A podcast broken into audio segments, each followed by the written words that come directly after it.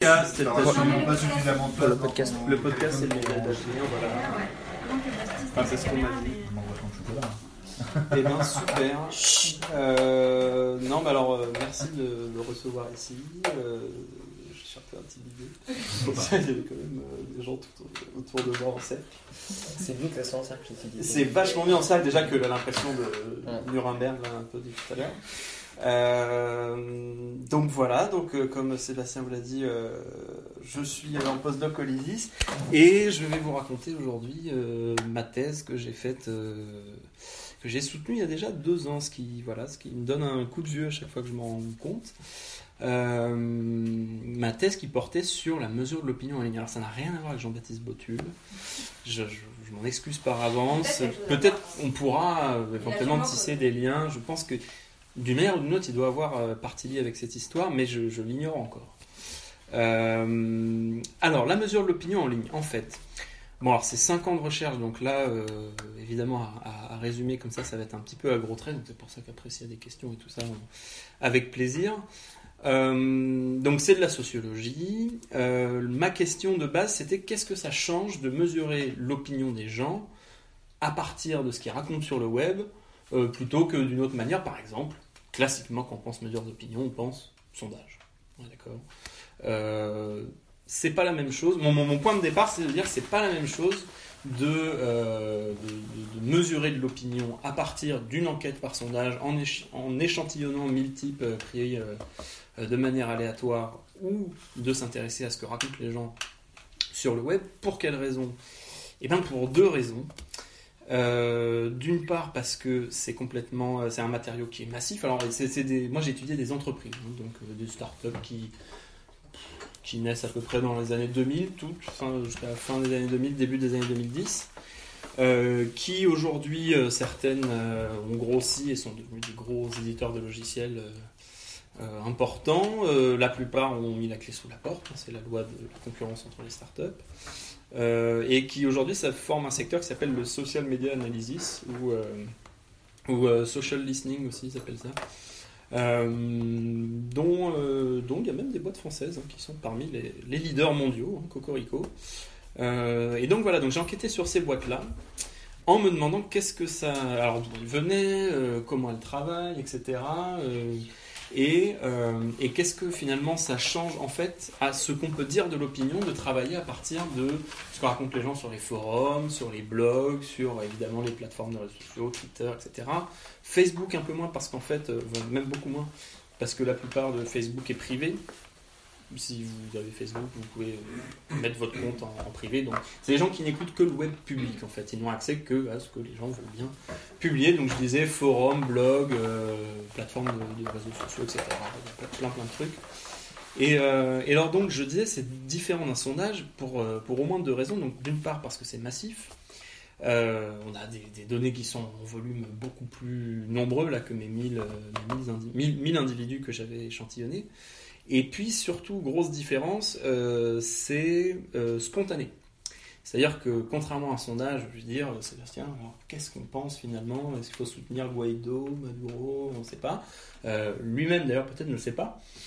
Il a peut-être pas d'opinion, mais il y a souvent un effet qu'on appelle le biais d'imposition avec un sondage, qui est que bah, quand on vous met un micro sous le nez, on vous demande votre opinion sur un truc, spontanément les gens ils ont tendance à dire ben et puis ils choisissent un truc parce que euh, parce qu'il y a un effet euh, qui alors qui remonte peut-être à l'école, j'en sais rien. On a l'habitude d'essayer de trouver des réponses aux questions.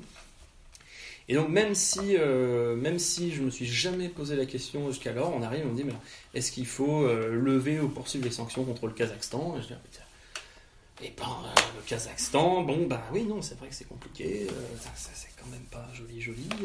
j'en ai aucune idée, mais je vais quand même dire un truc. Euh, donc voilà, ça, ça a été très très critiqué, euh, encore aujourd'hui, hein, chez les sondeurs, cette histoire de biais d'imposition, en gros, pour, euh, pour aller au bout du truc, euh, ils fabriqueraient une opinion qui est artificielle parce qu'elle pose des questions à des gens qui ne se les sont pas posées, ou pas de cette manière-là.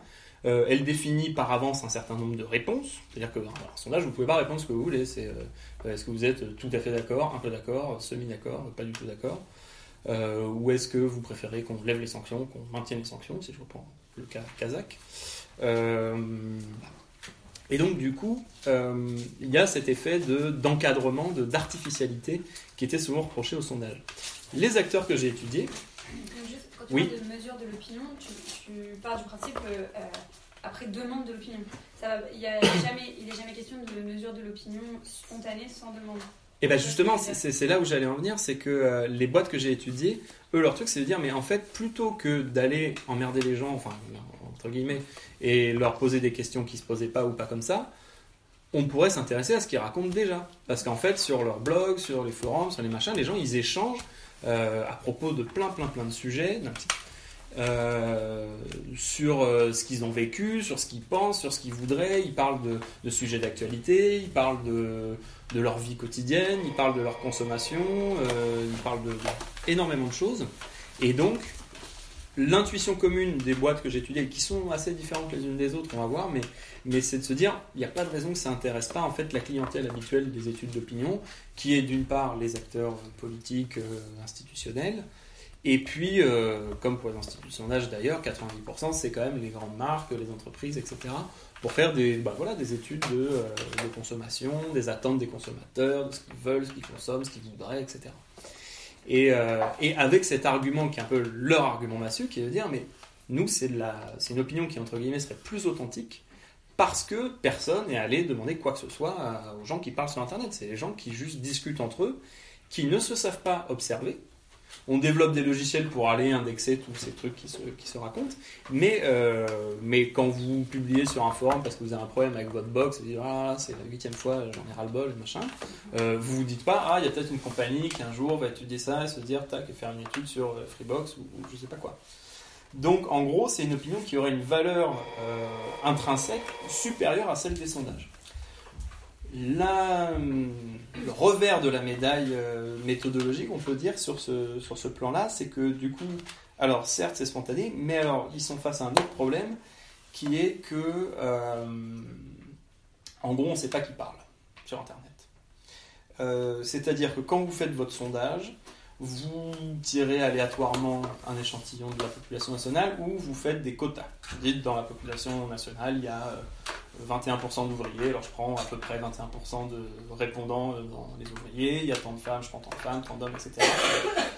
Et donc vous savez qui parle, et puis vous pouvez ventiler, vous pouvez dire, bah voilà, euh, chez les hommes, 27% pensent que machin, 37% là. C'est où est-ce qu'ils habitent, euh, quel métier ils font, etc., leur niveau d'études, ce qu'ils ont voté aux dernières élections, tout ça évidemment, quand vous êtes sur Twitter ou sur un forum, vous ne savez pas du tout à quoi vous en tenir de ce point de vue-là.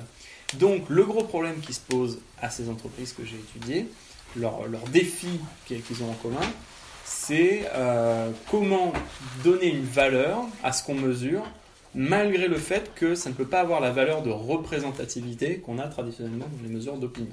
C'est pas, c'est pas représentatif. Donc, euh, ça n'est pas représentatif, je disais. Euh, du coup, c'est emmerdé, tu vois bien. Euh, parce que voilà, bah, quand tu es une direction marketing, quand tu es un parti politique, tu as besoin de savoir quelle partie de la population pense quoi. Enfin, ils sont, ça fait partie des routines professionnelles de pouvoir ventiler par machin, classe sociale, et surtout, et notamment dans le domaine de l'opinion publique, d'avoir un truc représentatif du corps électoral, c'est-à-dire des gens majeurs en âge de voter. Euh, et de savoir bah, qui est devant euh, dans les sondages, euh, qui est pour, contre, quelle proportion de gens est pour, contre la peine de mort, la planification écologique, enfin ce qu'on veut quoi. Donc ça, ils l'ont pas. Donc toute la question que j'ai un peu suivie pendant ma thèse et donc le bouquin, c'est comment est-ce qu'ils font pour reconstruire des, conventions, des, des manières de présenter leur truc, euh, et des manières de mesurer ça et de saucissonner leurs données d'une manière ou d'une autre pour que ça puisse avoir une forme de valeur, qu'on puisse arriver devant le client et dire bah euh, alors c'est pas représentatif, mais ça vous intéresse parce que voilà. Et, euh, et donc en la matière, euh, en gros, alors d'abord avant de vous raconter ça, je repasse par, par un petit détour historique qui est qu'en fait euh, une des manières euh, de un peu de défaire aussi le, côté genre super nouveau et super euh, parfois pas très compréhensible des nouvelles technologies, c'est de repasser par l'histoire. Et par exemple la mesure de l'opinion, c'est un truc qui est très vieux. Ça, intéresse depuis très longtemps des, des acteurs sociaux de savoir ce que pensent les gens en gros. Donc moi je suis pas historien, mais j'ai lu des livres que les historiens ont eu la bonté de publier et euh, qui sont très intéressants. Et alors du coup, au début c'était un, chapitre. euh, toutes les thèses commencent un peu par un chapitre historique, machin, parce que bon bah il faut remettre en contexte et tout ça, c'est un peu la partie obligée. Et puis euh, au début c'était parti pour être ça, puis j'ai eu des trucs, puis d'autres trucs, puis machin. Et puis alors du coup c'est devenu une espèce de vraie chose qui m'a beaucoup intéressé. Donc j'ai lu, donc je disais, les travaux des historiens, et je suis remonté à peu près jusqu'au 17-18e siècle, où euh, les premiers, euh, enfin je sais pas si les premiers, justement je suis pas historien, mais parmi les premiers en tout cas qui s'intéressent à cette mesure de l'opinion, et ben on a euh, le roi de France, tout. Parce que euh, le roi de France, euh, bon, bah, c'est le pouvoir de l'époque, que, euh, alors évidemment, on n'est pas dans un contexte démocratique, il ne s'agit pas de dire euh, que pense l'opinion publique, comme pour nous ça a une valeur de dire euh, l'opinion est contre, l'opinion est pour, vous ne pouvez pas faire comme si ça n'existait pas. Là, c'est plutôt une ressource que la monarchie constitue pour pouvoir euh, calculer sa politique, c'est-à-dire euh, qu'est-ce que disent les gens, euh, qu'est-ce qu'ils pensent de, de telle personnalité de la cour, de tel sujet. Même ils font des trucs d'une modernité des fois surprenante. On a des archives qui montrent que le roi demande à certains émissaires de faire courir des bruits, que comme quoi il va augmenter les impôts, voir euh, ils en disent quoi les gens, euh, c'est chaud, c'est pas chaud, machin. Et genre euh, ça fait penser que quand n'importe quel ministre arrive, il dit ouais voilà, on pensait reculer l'âge de la retraite à 74 ans et tout là, Ouah et, euh, et après il dit non bon ok on va décaler que jusqu'à 67 ans. Alors, bon, voilà. Et donc la, bonne vieille pratique du, ballon d'essai, hein, finalement, elle est vieille comme, comme, voilà, comme des gens qui auraient 300 ans. Euh, et donc voilà. Mais surtout, ce qui m'intéressait, c'est que le roi et donc son gouvernement, euh, à l'époque, alors il s'intéresse surtout à l'opinion des Parisiens, parce que c'est quand même ceux qui, voilà, qui mettent le plus le, le, souk. Euh, Il y a le souvenir un peu traumatique de, la, fronde et tout, c'est sous Louis XIV que c'est créé. Et, et donc, il, en fait, il enrôle des, agents de police au service du roi, mais qui sont recrutés dans des couches complètement ordinaires de la société euh, et qui vont en fait se balader euh, dans la ville euh, pour écouter ce que racontent les gens. Donc dans les cafés, dans les rues, les machins, etc., les lieux publics, au lavoir, enfin les lieux de socialisation, et ils vont écouter les conversations. Mais ils sont incognitos, les gars. Ils sont, ils ont l'air d'être des, des- gens tout à fait, euh, tout à fait comme vous et moi, enfin en plus sale parce qu'on est au XVIIe, XVIIIe siècle. Et, euh, et du coup, ils tendent leur oreille euh, crasseuse pour, pour entendre qu'est-ce qui se dit? Alors qu'est-ce qui se dit du roi, de la cour, etc. Des, des, sujets. ils se préoccupent des, voilà, des naissances, la perspective d'un héritier, de la guerre avec, je sais pas quoi, la Prusse, machin, et des prix, enfin bref, toute une série de sujets de, en fait, de ce qu'on appellerait opinion publique aujourd'hui. Et puis ils font des rapports, ils font remonter ça à la hiérarchie, ils font remonter ça à la hiérarchie, qui fait remonter ça au roi. Et donc toutes les semaines, le roi reçoit le lieutenant général de la police de Paris, euh, qui lui fait un petit compte-rendu oral de euh, voilà, ce, que, ce, que, ce que pensent les Parisiens. Et puis un peu plus tard, euh, bon, il y a la Révolution, ça change un peu la donne quand même. Euh, après, le 19e siècle, vous voyez, on n'est pas tout à fait non plus en démocratie. Enfin, le 21e, euh, la chose est discutable aussi.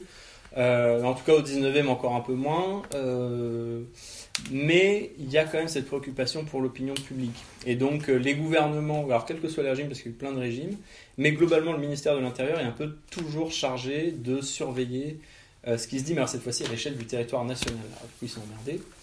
Euh, donc, ce que fait le ministère de l'Intérieur, c'est d'une part, il va surveiller la presse de très très près, parce que en plus, c'est le moment où la presse commence à avoir des gros tirages et tout, donc ils sont un peu tous très inquiets, bah, un peu comme euh, le gouvernement actuel avec euh, les réseaux sociaux. Disent, Ah, mais les gens vont lire des trucs, mais ils sont pas prêts. Et ça, a- à chaque fois que ça, c'est un truc qu'aiment bien les sociologues. Ils disent, à chaque fois qu'il y a un, nouveau média qui se crée, il y a une espèce de panique générale, genre oh mon Dieu, la démocratie, la société vont, vont s'effondrer. Donc a priori non. hein.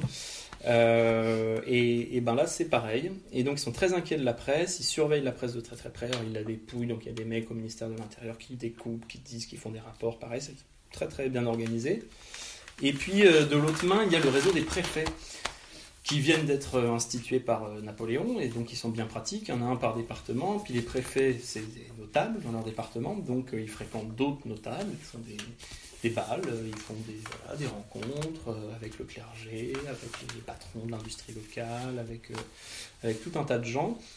Et du coup, en fait avec des leaders d'opinion, c'est-à-dire des gens qui sont pas des gens normaux, enfin genre lambda, mais des gens qui, de par leur position sociale, vont avoir un point de vue sur ce qui se dit, bah, le patron sur ses ouvriers, le curé sur ses fidèles, etc. Donc un modèle un peu plus hiérarchisé, on le voit déjà avec euh, en fait une forme d'élite qui serait euh, les journalistes, euh, les, les patrons, les curés, bref, enfin une forme d'élite sociale qui, qui est habilitée finalement à parler pour le reste. Aux États-Unis, il y a aussi un autre dispositif qui est marrant au 19e siècle qui s'appelle le vote de paille. Je ne sais pas si vous avez déjà entendu parler. Le vote de paille.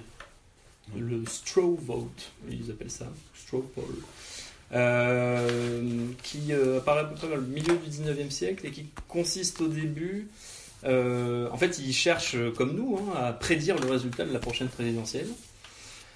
Et, pour ça, en fait, ils, ont une espèce de pratique du, du sondage sauvage, alors qui me semble complètement archaïque et délirante aujourd'hui, où en gros les principaux titres de presse, alors qu'ils sont tous soit républicains, soit démocrates, enfin toute la presse est ouvertement politisée à l'époque, beaucoup plus que maintenant. Et, euh, et chaque titre, en fait, euh, envoie ses journalistes dans les transports, euh, machin, ou, des fois c'est des gens qui se sont d'eux-mêmes, par exemple à l'épicerie, ou sur les campus, ou à l'usine, ou machin. Ils disent, regarde, pour toi, pour qui tu vas voter. Alors en plus, le départ de discussions politiques, alors c'est- rigolo, on débat, hein. et puis ils font remonter des espèces de comptages, genre dans le train Chicago-Milwaukee, bon, bah, j'ai sondé euh, 226 personnes, il y en avait 137 pour Buchanan, 38 pour Fremont, euh, donc, euh, donc a priori Buchanan se dirige vers une large victoire, et, les journaux publient et tout. Et donc en fait, on regarde ça euh, a posteriori, on se dit mais c'est du flanc, quoi. Ça n'a aucune valeur de représentativité. Mais en fait, on comprend rien à ça si on juge ça avec nos yeux de maintenant. Euh, en fait, ça a une valeur surtout de mobilisation, parce que je vous ai dit que toute la presse, elle est politisée, elle est partisane, donc en fait, c'est un petit... C'est un peu comme vous voyez, des fois, la presse en ligne fait des sondages, mais qui sont des sondages genre, il faut cliquer, euh, ou des gens sur Twitter font ça aussi. Euh, genre, euh, comment il s'appelle l'autre abruti là euh, Un mec de RMC là, euh, complètement fasciste. euh, non, Bourdin non, Non. non, Bourdin, c'est discutable. Ben, bon. Non, non, un vrai là, euh, qui avait mis un gilet jaune. Après, il s'est rendu compte que, Ah, en oui. fait, il voulait lui faire la peau. Il a dit, ah, en fait, Euh, non. Euh, Eric euh, Brunet. Eric Brunet. Ah oui. Bon, bah lui, il y a un truc qui s'appelle Brunémétrie. Et donc, sur son compte Twitter, euh, euh, il pose généralement des questions euh, genre euh, est-ce que vous pensez qu'il faut euh, cramer les pauvres ou plutôt les mettre en prison? Et donc, les gens votent. euh, voilà, et, et donc, euh, généralement, ils sont plutôt pour les cramer parce que les mettre en prison, ça va vraiment être euh, beaucoup trop laxiste. Quoi, puis c'est ça coûte cher. Puis la prison, c'est les vacances, franchement, tout le monde sait ça. Euh, donc, du coup, euh, donc voilà. Mais Brunet.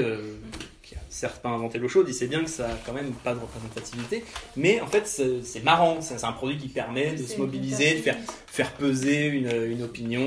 euh, en vrai ces questions sont un peu moins caricaturales. Question sur les trains, est-ce qu'il y avait des classes au niveau des trains? Euh, oui mais alors ils s'en foutaient complètement. Euh, pour le coup ils sondaient tout le monde, ils sondaient même les femmes alors qu'elles n'avaient pas le droit de vote. Pour te dire à quel point... euh. Non, non. Ah, c'est Pardon ils qualifiaient euh, justement. ils- Non, ils ventilaient pas du tout par, euh, par euh, homme, femme, euh, classe sociale, ni rien. Euh, des fois, ils faisaient des observations sur la- ce que les gens avaient l'air d'être, genre euh, euh, 200 mecs, dont pas mal avaient l'air assez cultivés. Ou, bah voilà, des espèces de, vraiment euh, des instruments Un peu fiables. d'argent, quoi. Euh, Ils étaient manipulés ce sondage ou même s'ils n'avaient pas de valeur scientifique, est-ce que quand même ils. Ah non, je pense que les mecs faisaient des vrais comptages. Hein, Des vrais et- comptages. bah, ils étaient animés par l'esprit de service public. euh. Ils publiaient quand ça les arrangeait. mais, euh, mais en gros, bah voilà, c'est plutôt le, le schéma classique, c'est les partisans d'un camp ce sont d'entre eux, trouvent qu'ils vont gagner, l'envoient à leur journal pour dire c'est bon, on va gagner, et le journal publie pour dire voilà. Parce que ça va de pair aussi avec un autre euh, truc qu'ils font beaucoup à l'époque, c'est la chronique des meetings politiques. Parce qu'évidemment, il y a, y a faut imaginer qu'il n'y a pas de radio, il n'y a pas de télé et tout, donc le, le- le meeting en public a beaucoup d'importance. Euh, et du coup, les journalistes vont chroniquer ces meetings et dire machin. Et à chaque fois, des espèces de trucs dithyrambiques, euh, genre dans le journal républicain, voilà, encore un discours inspiré, les gens étaient presque en larmes, ils tremblaient de joie, tellement c'était génial tout ce qu'il a dit, et il couvre pas du tout l'adversaire, ou quand il le couvre, c'est pour dire, ça c'est encore un discours de tocard, de toute façon, mais même ses partisans étaient consternés, tout le monde est parti un peu avant l'heure, enfin. Donc voilà, euh, un traitement totalement euh, partisan, enfin c'est assez drôle à lire, et qui du coup en fait marche sur le mode de la mobilisation. Le but c'est de montrer son camp dynamique, euh, en, voilà, en mouvement, parce que aussi à l'époque, il y a une croyance un peu généralisée, qui existe toujours d'ailleurs euh, maintenant, euh, dans l'effet euh, que- qu'ils appellent l'effet bandwagon, wagon, je sais pas comment on dit, euh, qui en fait qui consiste, euh, enfin, ils croient que les indécis vont rejoindre le camp qui a l'air d'être sur le point de l'emporter. Quoi. Au dernier moment, ceux qui savent pas, ils vont dire ouais, bon bah ça a l'air d'être Macron, je vote Macron. Ce qui, ce qui existe, hein, en vrai, mais alors, là, ils croient que c'est vraiment très important. Et ça se trouve, ça l'est. Enfin, je, je dis pas que c'est une croyance infondée. Et donc aussi, le but, c'est de dire, regardez, c'est nous qui avons l'attraction, c'est nous qui la, nous qui avons la dynamique, et donc les indécis votez pour nous. Euh, donc voilà. Et puis dans les années 30 arrive le, le sondage, qui, euh, qui en fait euh, s'appuie un peu sur ce système du vote de paille, parce que ça apparaît aussi aux États-Unis.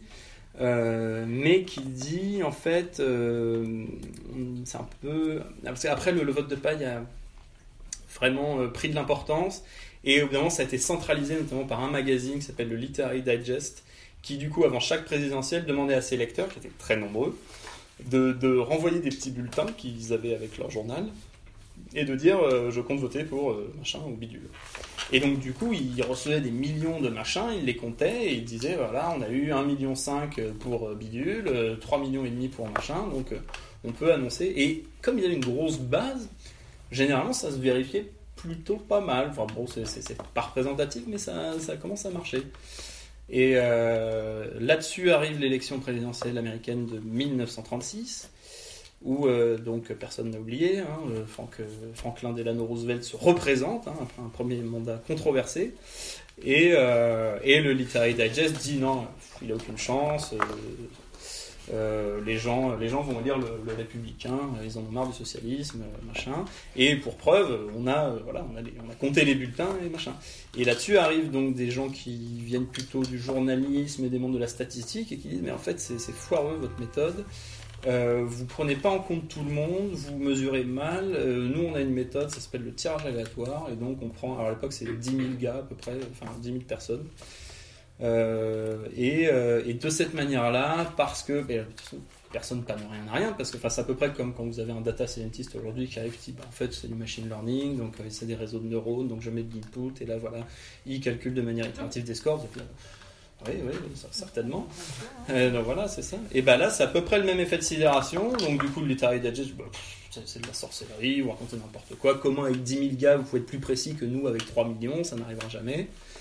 Et en fait, euh, bah, devinez quoi, c'est Roosevelt qui gagne, et les sondeurs l'avaient dit, et du coup, le Literary Digest est complètement planté. Et il fait d'ailleurs faillite euh, peu après. Et c'est un peu le grand moment de médiatisation du sondage, genre la méthode révolutionnaire qui permet de prévoir à coup sûr euh, le résultat des, élections. Et donc voilà, ce, petit détour historique pour dire que en gros, euh, ça fait quatre manières très différentes de- d'accéder à l'opinion. On voit bien, c'est pas du tout pareil de euh, disperser des agents pour écouter aux portes, euh, de faire des rapports par la police, euh, de, de se compter euh, comme des sauvages dans les trains, ou euh, de faire des tirages statistiques euh, représentatifs. Le contenu de l'opinion mesurée n'est pas le même.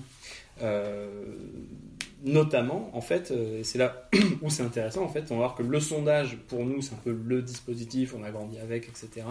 Et puis, qui a un succès euh, très fort, en fait, depuis des dizaines d'années. Mais en fait, il y a une histoire avant ça, et en fait, les dispositifs que moi j'ai étudiés, euh, en étudiant ces boîtes donc, qui produisent de l'opinion sur le web, ils rompent complètement avec ces sondages, ou parce que, je vous le disais, c'est pas représentatif, parce que c'est des opinions qui s'expriment comme ça spontanément, et ils vont en fait renouer, mais euh, c'est pas qu'ils font exprès, mais euh, renouer avec des, des- conceptions, des modes de mesure complètement antérieurs euh, au sondage, et notamment le modèle donc des mouches, là, des, des gars qui écoutent, euh, qui écoutent sur les places publiques euh, pour le roi, et le modèle des euh, leaders d'opinion. Parce que je vous avais dit, là je fais ça un peu, un peu rapido, hein, mais on, pourra en rediscuter après. Mais en gros, le- leur question c'est quelle valeur on peut donner à tout ça. J'ai plein de discours qui circulent sur plein de sujets. Comment je fais pour, enfin, quel, euh, quel intérêt ça peut avoir si c'est pas représentatif. Et en gros, il y a un peu deux réponses à ça. il y a, enfin, il y a deux groupes d'entreprises qui vont se séparer petit à petit. Il y en a qui vont dire, un premier groupe de boîtes qui sont plutôt fondées par des gens qui viennent pas trop de l'informatique, plutôt de la communication, du marketing, des sciences humaines, etc., du conseil, euh, qui vont dire, bah, il faut, euh, de toute façon, il y a trop de trucs. Alors, je vous rappelle, du coup, ils sont pas hyper armés en, en logiciels et en compétences techniques. Et donc, ils analysent à la main les opinions. Ils disent, bah voilà, il y a des chargés d'études qui lisent et qui font des rapports. Et donc, en fait, il faut juste réduire la masse parce qu'ils peuvent pas tout lire. Et puis, leur, leur parti pris, c'est de dire, de toute façon, ça sert à rien de tout lire sur Internet parce que sur Internet, il y a énormément de trucs. Donc, il faut échantillonner, il faut sélectionner. Alors, on peut pas faire d'échantillons représentatifs, mais ils appellent ça quand même des échantillons. Euh, sur quels critères on peut échantillonner? Ben, En fait, par exemple, sur Internet, et c'est vrai, euh, il y a quelques individus, enfin, il y a- une toute petite partie de ce qui se dit sur le web qui est très visible et la plupart qui est très très invisible. C'est-à-dire, si demain j'ouvre un blog, euh, il va avoir un public totalement confidentiel. Je peux vous donner l'adresse à vous. Bon, bah, on sera une quinzaine, c'est super, euh, machin. Mais en comparaison euh, du blog euh, bah, Zemmour, par exemple, bon, bah, c'est peanuts. Quoi. Et donc, il y a ce qu'on appelle une loi de puissance sur Internet. Ça fait un très beau graphique comme ça, où il y a très très peu de personnes qui sont très très lues. Et c'est valable sur Twitter, c'est valable sur les blogs, c'est valable sur euh, l'audience des principaux sites web. Il y en a très très peu qui sont très très lus et plein qui sont très très peu lus. Et donc, ils se disent, bah, en fait, si on veut accéder aux opinions les plus importantes, il faut qu'on se centre sur ces trucs très très vus, sur en fait ce qu'ils appellent donc les influenceurs, euh, en, faisant ce très beau euh, néologisme euh, venu de l'anglais. Et donc, leur parti pris, c'est de se dire, bah, si on se concentre sur ces gens-là, on a les gens les plus suivis, et donc par ricochet, en fait, on a l'opinion, on a les gens qui font l'opinion du web, quoi. Et donc, on n'a pas besoin de lire toute la masse de ce qui se raconte. Si on développe des techniques pour se centrer sur ces types-là, ça suffit. Donc, ils développent des scores d'influence, des, des, des méthodes pour mesurer, par exemple, le nombre de liens que reçoit un site, ou euh, à partir de métriques. euh, sais pas, sur Twitter, vous voyez très très facilement euh, combien de followers a un compte, etc. Sur Instagram, machin. Et donc, ils vont échantillonner uniquement les plus visibles, les plus, ce qu'ils appellent les plus influents. Et leur autre critère aussi, c'est qu'ils vont pas écouter tout le web au sens où ils vont s'intéresser d'abord euh, en fait, aux gens qui sont déjà mobilisés sur un thème. C'est-à-dire, moi, j'ai fait une observation, du coup, j'ai été euh, embauché, entre guillemets, enfin, j'étais en, en stage fictif dans une boîte qui s'appelle Linkfluence. Enfin, je faisais un peu de boulot pour eux, mais le, contrat était clair, enfin, j'étais là plutôt pour enquêter. Et, euh, et en gros, eux, ils disaient, faut qu'on écoute, euh, faut qu'on écoute les communautés qui déjà parlent d'un sujet. C'est-à-dire, par exemple, euh, vous avez un client qui veut, un client qui est, je sais pas, dans la grande distribution. Non, alors c'était, j'avais un exemple dans le, dans le bricolage, je crois qu'il est dans le bouquin. Ils avaient Leroy Merlin en client ou Bricorama, je sais plus. Et donc, en fait, ils vont pas écouter tous les gens sur le web. Ils vont sélectionner la blogosphère bricolage qui, en fait, est déjà passionné de ça. Alors, c'est un modèle qui marche super bien sur les blogs parce que les blogs, ils, sont, ils ont un sujet. Alors que, par exemple, un compte Twitter n'a pas forcément un sujet. Donc, c'est d'ailleurs ce qui va les mettre dans la merde au bout d'un moment. Euh, L'arrivée des, plateformes sociales très individualisées. Mais les blogs, ils ont une ligne éditoriale. C'est-à-dire, vous ouvrez un blog, généralement, c'est pour parler d'un truc, de sport, de voyage, de cuisine, de ce que vous voulez, de politique, euh, peu importe.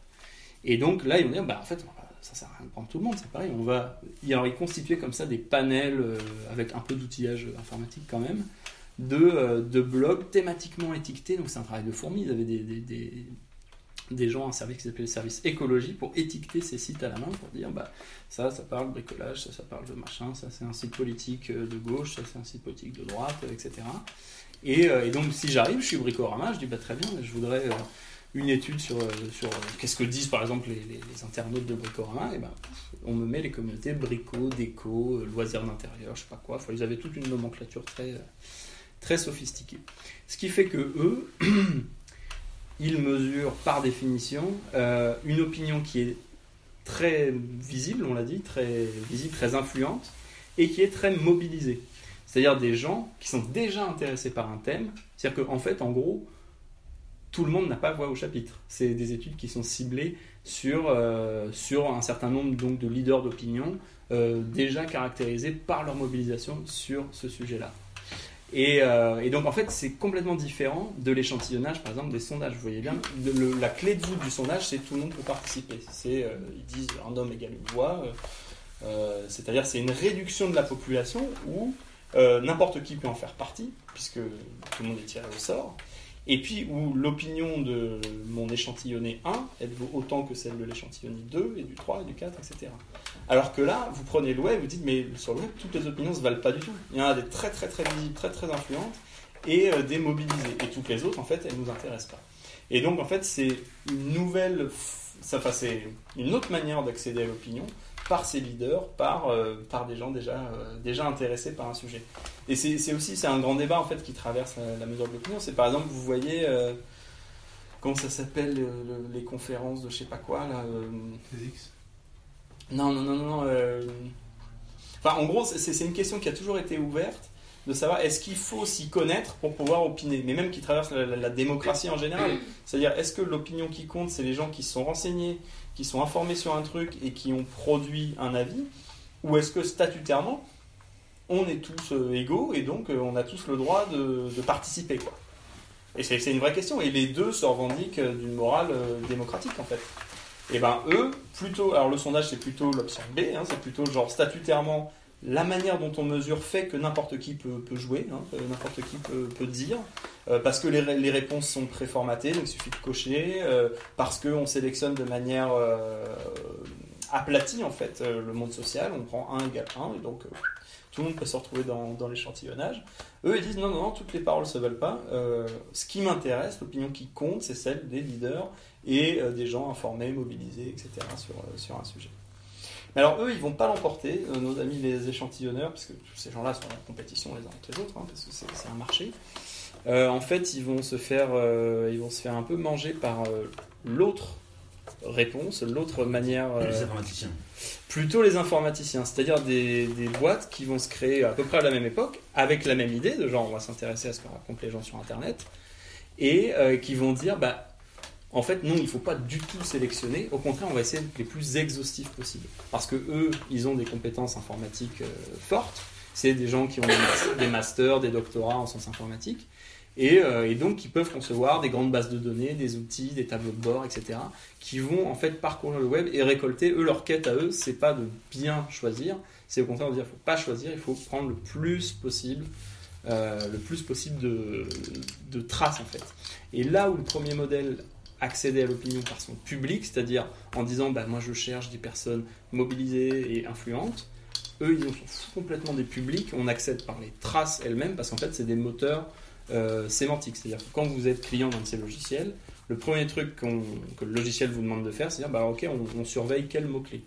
C'est les logiciels de veille où euh, je suis toujours bricorama, je vais rentrer bricorama, euh, marteau, euh, tournevis, euh, je sais pas quoi.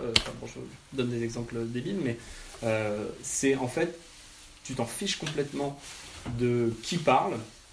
Par contre, le but c'est de capter le plus possible de, de traces textuelles, de, dénoncer lors des tweets, des posts sur des forums, sur des blogs, etc. euh, pour couvrir la plus large surface possible.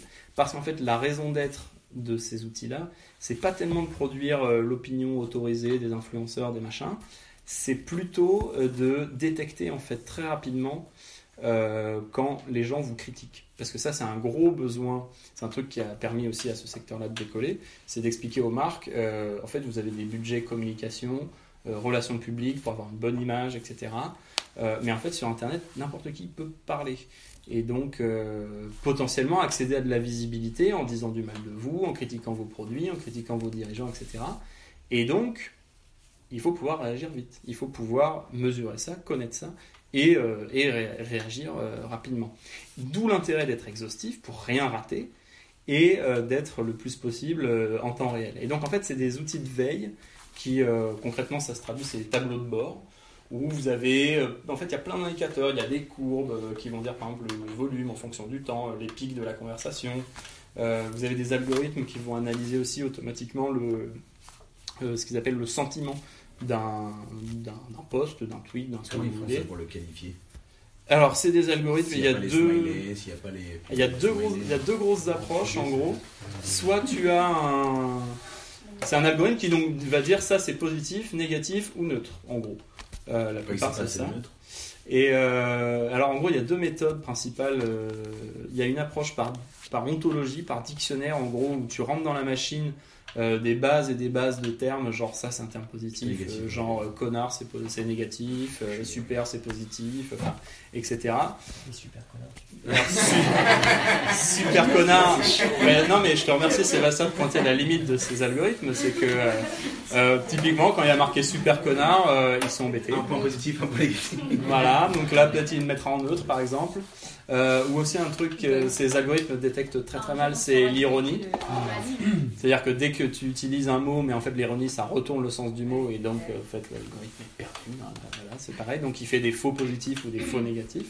Et donc il y a une autre approche qui tend à l'emporter en ce moment, qui est plutôt par le machine learning. Donc là, si vous voulez, je peux vous expliquer le machine learning, peut-être vous connaissez déjà. Mais en gros, euh, en gros le machine learning c'est euh, vous fournissez à l'algorithme euh, déjà une, base quand même assez conséquente de données déjà qualifiées par un humain. En, gros, vous prenez un analyse, vous lui donnez genre 1000 ou 2000 tweets à qualifier à la main, genre positif, négatif, positif, négatif, et vous le fournissez à la machine pour qu'elle apprenne en fait euh, quelles sont les, les- structures, les patterns un petit peu d'un tweet positif ou d'un tweet négatif. Et euh, par exemple, dans le monde de la traduction automatique, c'est ce qui a permis de faire des gros progrès, parce que c'est le même débat dictionnaire ou euh, machine learning. Et en fait, c'est des, des- des algorithmes qui bouffent des kilomètres de texte de la commi- Commission européenne, qui sont tous en français, en anglais, des fois en allemand, machin, et, euh, et qui en fait apprennent qu'empiriquement, dans 99% des cas, euh, ça, ça veut dire ça, ça, ça correspond à ça, parce qu'ils ont le truc déjà annoté, ce truc en français, ce truc en anglais. Et ben là, c'est pareil, ils ont les tweets déjà qualifiés positifs, négatifs, et donc ils arrivent à identifier des, voilà, des corrélations euh, qui permettent de qualifier. Alors ça se plante aussi, hein, euh, évidemment, il y a toujours des taux d'erreur, mais ça marche un peu mieux. Puis bon, ça c'est un des éléments de ces tableaux de bord, c'est euh, voilà, c'est un des, trucs que vous avez pour regarder. Et typiquement, si vous commencez à avoir un pic de volume, qu'il y a de plus en plus de gens qui parlent de vous et que c'est de plus en plus négatif, et ben en fait, euh, ce qu'expliquent ces gens-là, donc avec qui du coup j'ai fait des entretiens, machin, c'est bah en fait, une fois que tu sais ça, euh, c'est c'est que le début quoi. C'est-à-dire le but c'est de créer des espèces de signaux pour que la personne qui utilise ce tableau de bord se dise ah ok on a un pic machin et donc il va zoomer, il va sélectionner les données de ce jour-là qui commence à faire un pic par exemple et là il va euh, les filtrer par euh, X moyens pour avoir vraiment ce qui l'intéresse et les lire à la main et dire ah oui en fait les gens sont en train de parler de ça et donc éventuellement prévenir la hiérarchie, la communication, euh, est-ce qu'il faut faire un démenti, un communiqué, etc. Et donc c'est encore une toute autre vision de l'opinion qui cette fois, vous m'avez vu venir, renoue plutôt avec la question des mouches. C'est-à-dire qu'en fait, on, écoute massivement et de manière très indéterminée plein de discours, sans se préoccuper tellement de qui les dit, en fait, euh, socialement, on ne sait toujours pas, et en fait, on s'en fiche, parce que c'est dans une optique très euh, défensive, le but c'est de, de détecter rapidement les discours menaçants. De la même manière, paradoxalement, hein, à plus de deux siècles de distance, hein, que le roi de France avait besoin de savoir rapidement si les gens commençaient à, à grogner parce que parce qu'en fait le- le- ce qu'il veut éviter à tout prix c'est l'émeute, machin, le- la révolte. Et ben de la même manière, en fait c'est des outils qui servent beaucoup aux com- community managers des marques pour détecter rapidement si les types sont en train de si les gens sur internet sont en train de monter une espèce de- d'affaire en, en mayonnaise et que ça risque en fait d'avoir un impact sur euh, sur l'image de la marque. C'est c'est pareil pour euh, la- le politique. Enfin, c'est pas que Macron il utilise ça.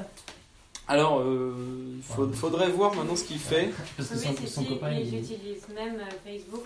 Par exemple, pour les gilets jaunes, comme les groupes des gilets jaunes sont publics, euh, ils ont accès à absolument tous Bien ces sûr. outils et les algorithmes vont faire des statistiques à partir de tel mot, si on demande de chercher tel mot. Mm, Alors, on mm. n'a pas accès aux comptes privés des gens, mais avec les gilets jaunes, les gens sont beaucoup mis en public ou partagent beaucoup sur des groupes, des groupes Facebook publics en Mm, fait. mm, mm, Et ils utilisent au quotidien une revue de presse, de veille quoi. et de Facebook, de tout ce qui se dit. Alors non, justement, Ah, la, la- la co- la conclusion facile, Oui. c'est de se dire, on est tous fichés. Moi, une question. Non, non, mais justement non, parce que en fait, c'est c'est pas du tout. euh, non, non, mais pour dédramatiser un peu le, le truc, et puis en fait, parce que concrètement, c'est pas comme ça que ça marche, mais euh, leur but n'est pas de constituer des, des informations sur des gens individuellement, en fait. C'est de, ces outils-là, ils sont très très bons pour mesurer ce qui crée l'attention, ce qui, ce qui attire l'attention des internautes. Euh, ce qui fait le débat, ce qui est chaud, quoi, les, les- les thèmes qui commencent à générer de la préoccupation, mais pas du tout. Euh, l'autre, il n'y a qu'un pas, potentiellement. Bah non, parce que euh, c'est pas les mêmes services. On va être en capacité. d'une part, c'est pas du tout les euh, mêmes gens, Faire les liens. et puis les, les entreprises, ils ont aucun intérêt à ficher. euh. Je parlais plutôt du politique. Pour le Plus que politique la marque. Bah non, parce que c'est- c'est c'est le, c'est le SIG, là. Enfin, j'imagine que c'est de ça que tu parles, c'est le, le service d'information du gouvernement. Et c'est des gens Oui, qui, en fait. pas avoir des noms, mais après, peut-être qu'il y a d'autres services. Oui, qui- s'il y a un Non, mais après, ils identifient des leaders d'opinion. Et puis, ce qu'il faut bien se rappeler, c'est que c'est des propos publics. Parce que derrière l'imaginaire un peu du Big Brother, du tous fiché, etc., euh, mais qui est une crainte complètement légitime, hein, je ne dis pas du tout le contraire. Mais en tout cas, c'est pas avec ces outils-là qu'elle va se manifester le plus. Parce que, euh, en fait, c'est pas les RG qui les utilisent. Euh, et puis, en fait, c'est des propos qui sont publics. C'est-à-dire, on regarde pas ta boîte mail ou machin. C'est ce que tu as bien voulu dire sur Internet, sur un forum, sur un machin, sur euh, un groupe Facebook. Euh, oui, il- il- ça peut les intéresser. Et s'ils voient que, genre, euh, t'as. euh, C'est une mouche. C'est un mouchard. C'est un pour qui travaille-tu Bah, En fait, je me déplace jamais sans ma mouche. C'est pour conclure le spectacle, généralement, j'aime bien. Donc, euh, donc voilà, donc en fait, T'as le nom d'un logiciel de veille dont tu parlais oui, oui, oui. alors, euh, le français le plus. euh, qui a le plus de succès s'appelle Synthesio. Ils viennent d'être rachetés d'ailleurs par, par Ipsos. La boîte dont je parlais, c'est Linkfluence et leur logiciel s'appelle Radarly avec un Y à la fin. Euh, sinon, aux États-Unis, tu as plein de trucs. Un truc qui s'appelle Crimson Hexagon. euh, tu as. euh. Non, Brandwatch, c'est britannique. Enfin bon. Et donc, c'est des outils qui. Mais en plus, qui équipent un peu le politique et puis qui équipent essentiellement les, les- grandes entreprises qui sont plutôt terrorisées de que leur image puisse en prendre un coup. Pour le politique, ça, et c'est un peu la conclusion de mon truc, ça marche moins bien. Euh, ça marche alors pour mesurer des sujets chauds, voilà ce qui crée le débat, et évidemment le, SIG ou les partis politiques, etc., peuvent euh, avoir un œil sur ça pour savoir bah, voilà, qu'est-ce qui, est discuté par les gens. Mais par exemple, c'est des outils qui mesurent très mal, par définition, euh, des mouvements de fond qui s'expriment à bas bruit, avec une attention constante. tu vois, par exemple, tu vas jamais, enfin, rarement, repérer, euh, on en parlait tout à l'heure, des gens qui croient que la Terre est plate, euh, parce que bah, il y a des gens au fin fond d'Internet qui sont persuadés que la Terre est plate, ils font des vidéos pour le montrer, euh, pour le montrer, euh, pour en discuter, pour expliquer que c'est un complot des Illuminati de la CIA et de la NASA et machin. Mais c'est une espèce de mouvement constant. Ils vont jamais faire une espèce de pic où tu vois là il y a un mot clé qui monte vraiment Terre plate, euh, à moins qu'il y ait qu'il y ait un gros événement. hein, mais, Et ils enlèvent, ils- et de, ce genre de logiciel, ils enlèvent un certain nombre de, de sources, je pense aux médias online par exemple, qui eux font des, des articles, etc., et qui suscitent des réactions. Euh, Est-ce que ça, ils les enlèvent de leur. euh, de Non, non, leur- ça en fait partie. Ça en fait partie. Ça en fait partie, mais c'est Donc, c'est une potentiellement, toute comme ils petite. publient euh, beaucoup, non, je sais pas. Non, parce qu'en en volume, en fait, quand tu regardes les, les volumes, euh, les ventilations par support, c'est ce qui produit le plus de bordel, c'est toujours Twitter, parce qu'en fait, c'est des tout petits formats. Hmm. Et donc, euh, C'est l'essentiel des données qui captent, c'est beaucoup Twitter. Après, tu peux décider de enlever Twitter. hein, euh. Et dans le cas de Twitter, qui est quand même de moins en moins utilisé, si je me trompe, peut-être qu'il y a une recrudescence ces derniers mois avec les gilets jaunes, mais sais en pas si général, c'est de plutôt moins. par des. Si, si, t'as chaînes un peu. Twitter qui sont en grande baisse apparemment, et a Ouais. beaucoup de journalistes dessus. Est-ce que tu penses que c'est vraiment quelque chose de viable de pouvoir se fier à, à Twitter? Parce que Ah, mais ils ne sont pas que sur Twitter. hein. Ouais. Ils- que surveillent toutes toi, les plateformes de- publiques, en de fait. ce que tu as pu observer de, de Twitter et son utilisation? Parce que souvent, même en journalisme, on est tout le temps en train de dire Mais qu'est-ce qui se passe sur Twitter? Regardez Mm. ce que les gens reprennent sur Twitter, mais c'est absurde parce que c'est une certaine catégorie de la population. euh, Eh ben, en fait, Très les, journalistes, euh, les, journalistes fonctionnent un peu comme ces logiciels-là, au sens, mais, mais qui seraient branchés que sur Twitter. Mais avec ces logiciels-là, tu peux regarder ce qui se dit sur les forums, sur les blogs, sur, euh, tout- sur euh, d'autres plateformes. Du moment que c'est public et euh, indexable par leur logiciel, il n'y a, pas de problème. Euh, les journalistes, là, où tu ta critique, euh, euh, effectivement, je, l'entends, c'est que ils vont regarder, enfin il y a une espèce de- d'effet loop énorme, puisqu'ils vont regarder beaucoup Twitter parce qu'ils s'en servent en tant que professionnels. Alors il n'y a pas que des journalistes sur Twitter, mais il y a quand même un public pas si lointain de celui des journalistes, donc plutôt des gens machin à haut niveau d'études, plutôt urbains, plutôt blancs, plutôt euh, plutôt jeunes, en gros. Euh, et donc, euh, et puis c'est un média très polémique. Alors du coup, ils vont dire ah machin, il y a la polémique sur ça. Donc, et puis eux, ils sont quand même toujours en train de chercher des sujets à faire. C'est quand même ça le, boulot d'un journaliste. Et donc, euh, c'est- des sujets peu coûteux, fastoches, et qui ont l'air d'être des sujets opinion. C'est-à-dire de dire, bah, ça passionne les Français, le, débat traverse la France, tel truc, voilà, il y a eu tant de commentaires, tu peux faire des captures d'écran, tu peux montrer que machin a tweeté tel truc, euh, etc. Sauf que comme c'est absolument pas représentatif, le, procès qu'on peut, enfin, la critique qu'on peut leur faire, c'est, euh, euh, oui, mais en fait, vous parlez que de vous, là, ou d'un milieu qui est pas très certain de vous. Alors, je crois que tu avais levé la main. Ouais.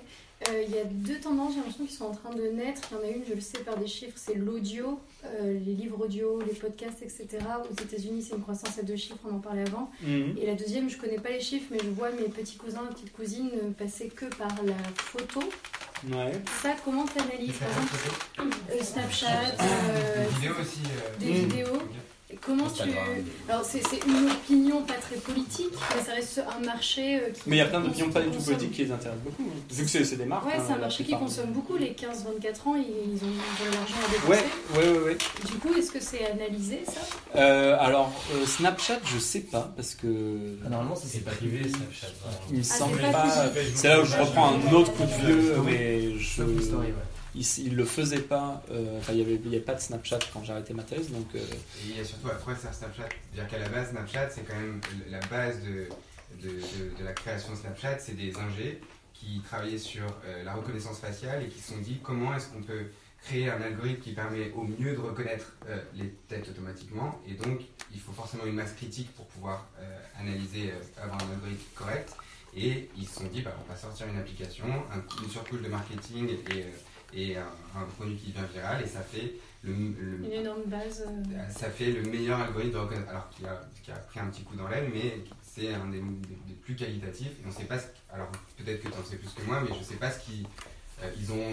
Plusieurs fois, on leur, on leur a proposé de les racheter. Et ils connaissent très bien la valeur de leur algorithme. Et je sais pas où ils en sont par rapport à ça, euh, vu qu'Instagram aussi a totalement repris le pas sur, en termes. enfin, en termes de tendance quand même sur les, les stories, racheté Si, c'est Ils sont pas c'est rachetés. Facebook Snapchat. Snapchat, c'est WhatsApp, c'est Facebook, mais. euh, Snapchat, Snapchat, c'est- je non, pas. C'est pas pas été racheté? Non, Snapchat, c'est encore, je crois que c'est encore indépendant. Ah. Et ils ont une valorisation de leur algo qui est incroyable, mais par contre, on sait pas comment.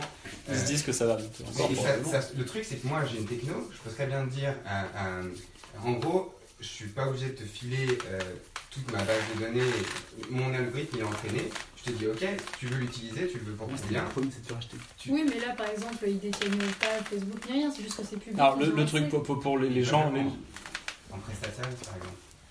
Oui, d'accord.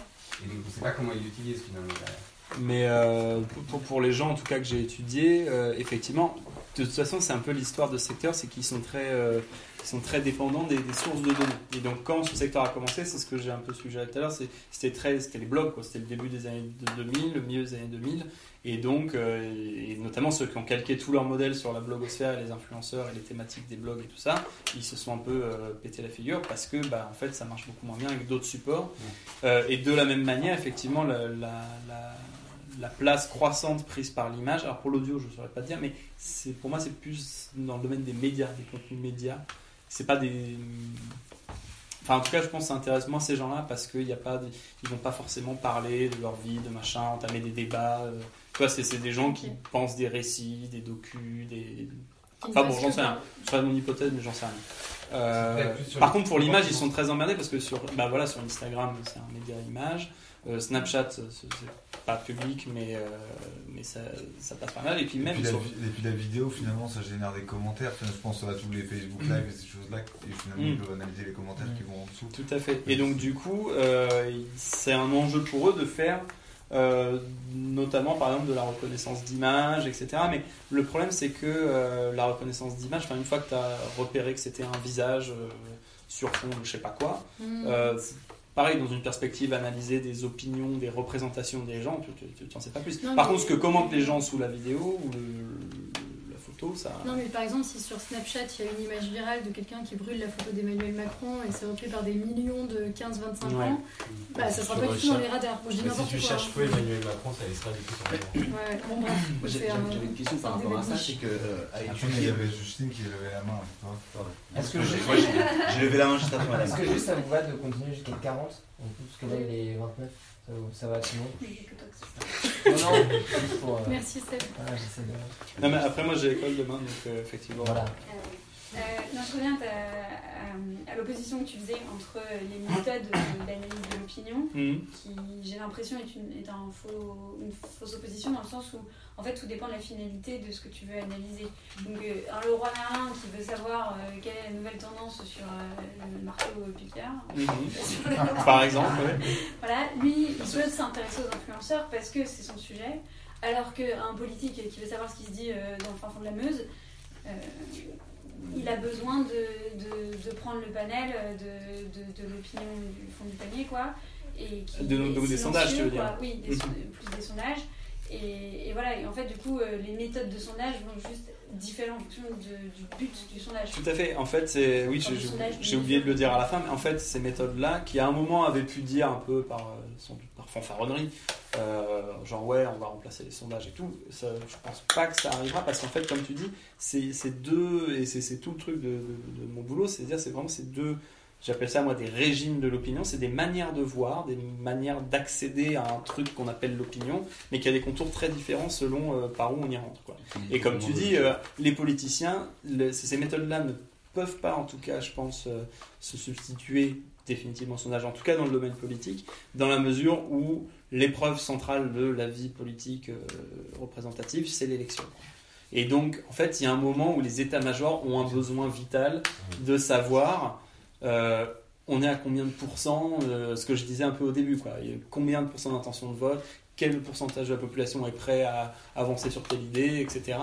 Ce que tu peux pas voir sur le web, quoi. Et donc, comme tu dis, le mec qui veut savoir, euh, le, le responsable politique qui veut savoir au fin fond de la Meuse, enfin, en tout cas, prendre en compte toute une population qui s'exprime pas sur Internet ou, ou à bas bruit, et ben oui, il faut qu'il fasse un, Que tu, pourras rappeler peut-être le, le but de ta question, mais c'était de savoir dans quelle mesure est-ce que ces nouveaux types de sondages, notamment sur Internet, peuvent remplacer les sondages euh, Non, non, c'était pas, c'était pas ma question.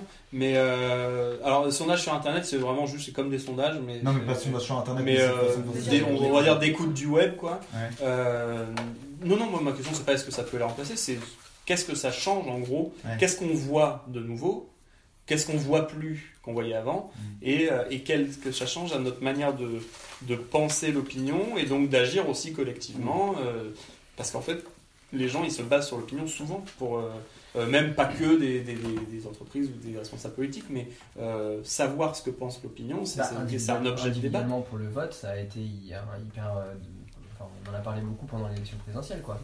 Mhm. Enfin, nous-mêmes. Oui, oui, c'est ça, c'est-à-dire de, de- de influencé, savoir ce que euh, pense euh, le reste de la population. C'est, en tout cas, c'est quelque chose, c'est une grandeur à laquelle on peut faire référence dans un débat, euh, etc. De dire, oui, mais euh, 55% des gens pensent que. 66% des gens soutiennent les gilets jaunes. Voilà, exactement. Et donc, euh, ma question, c'est qu'est-ce que ça change à ces... Qu'est-ce qu'on voit Qu'est-ce qu'on peut en dire Qu'est-ce qu'on peut... euh, comment, et que- comment ça change Mm. notre manière de penser ce phénomène-là? Et j'avais une question, c'est ces systèmes d'écoute comme ça massive arrivent au bout d'un moment quand il y a un, peut-être pas un changement d'opinion, mais en tout cas un pic d'une opinion euh, qui se mesure, Mhm. retracer un tout petit peu le- le- les éléments, ou j'allais dire l'élément, mais il y en a peut-être plusieurs éléments déclencheurs qui amènent ce, ce pic négatif par exemple qui vient s'exprimer, euh, ou c'est juste la capacité de dire euh, en ce moment on a un pic négatif, Non, non, le but, c'est de l'expliquer, ouais, ouais, c'est d'expliquer, de retourner un peu en arrière sur la source ou les sources. Ouais, euh, de voir quand est-ce que ça commence. Dans le bouquin, il y a un exemple par, euh, par exemple. Euh, c'est euh, le cas d'une compagnie aérienne, c'est EasyJet.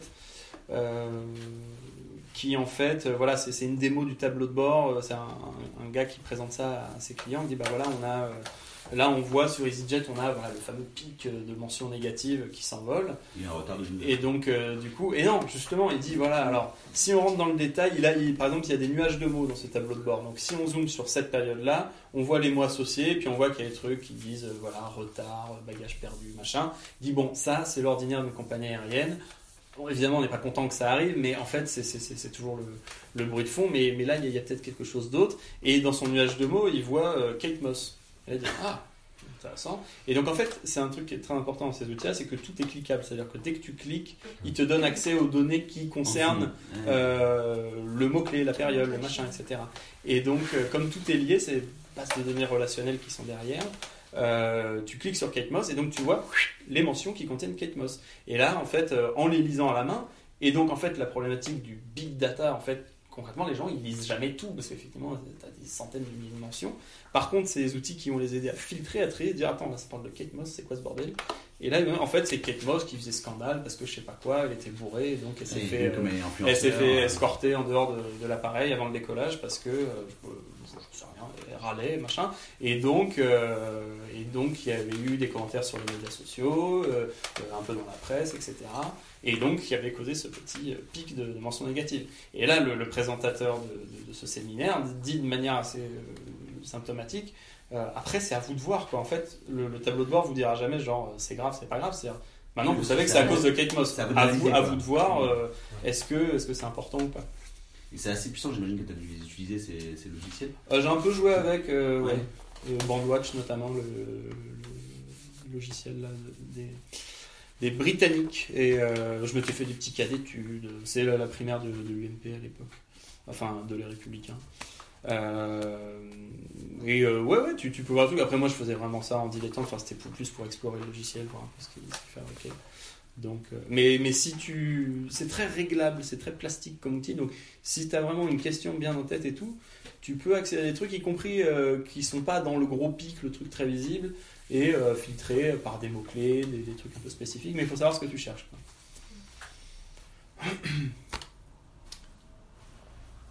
Et bah parfait. Il est 40, euh, 35, euh, non, pour, pour les locaux. Donc voilà, donc euh, Bah, merci beaucoup. euh, merci de- d'avoir écouté.